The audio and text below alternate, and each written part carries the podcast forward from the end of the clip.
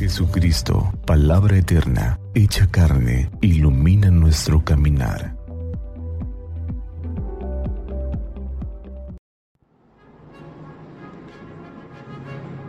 Primero de mayo, sábado de la cuarta semana de Pascua. Del Santo Evangelio según San Juan. Jesús dijo a sus discípulos, si ustedes me conocen, conocerán también a mi Padre. Ya desde ahora lo conocen y lo han visto. Felipe le dijo, Señor, muéstranos al Padre y eso nos basta. Jesús le respondió, Felipe, hace tanto tiempo que estoy con ustedes y todavía no me conocen. El que me ha visto, ha visto al Padre. ¿Cómo dices, muéstranos al Padre? ¿No crees que yo estoy en el Padre y que el Padre está en mí? Las palabras que digo no son mías. El Padre que habita en mí es el que hace las obras. Créanme, yo estoy en el Padre y el Padre está en mí. Créanlo, al menos por las obras. Les aseguro que el que cree en mí hará también las obras que yo hago, y aún mayores, porque yo me voy al Padre. Y yo haré todo lo que ustedes pidan en mi nombre, para que el Padre sea glorificado en el Hijo. Si ustedes me piden algo en mi nombre, yo lo haré. Palabra del Señor.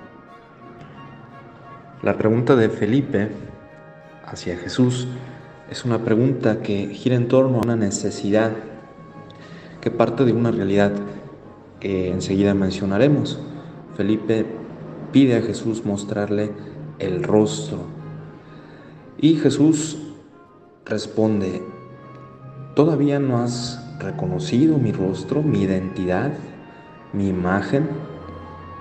Esto es un recurso para el lector de este pasaje del, Evangelio que nos lleva a una meditación muy seria. Vamos analizando un poco el, el, contexto. En este punto ya hay un tiempo considerable en que los discípulos estaban con Jesús.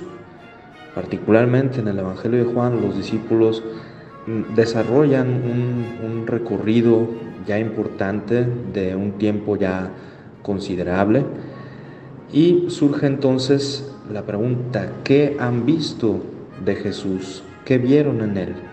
Esta pregunta es igualmente válida para nosotros, que vemos en Jesús en todo el desarrollo que hemos intentado estar con Él.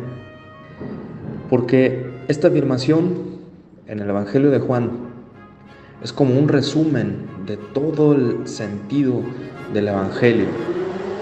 Quien me ha visto, quien ha visto el amor del Padre por el Hijo, en consecuencia identifica al Hijo con el Padre y más aún, a partir de esa identificación, ama a sus hermanos, porque eso es lo que han visto en el Hijo y en el Padre. Es decir, el hombre Jesús es la plenitud de la revelación de Dios. Pero entonces lo escandaloso es por qué los discípulos no, no, lo han visto, por qué nosotros no lo hemos visto. Tal vez porque es común que los discípulos e incluso nosotros esperamos a otro Dios. Esto es una situación que se parece a cuando estamos con una persona pero no la conocemos y podemos establecer una relación duradera, eh, longeva y no indagar en la integridad del perfil de identidad de esta persona.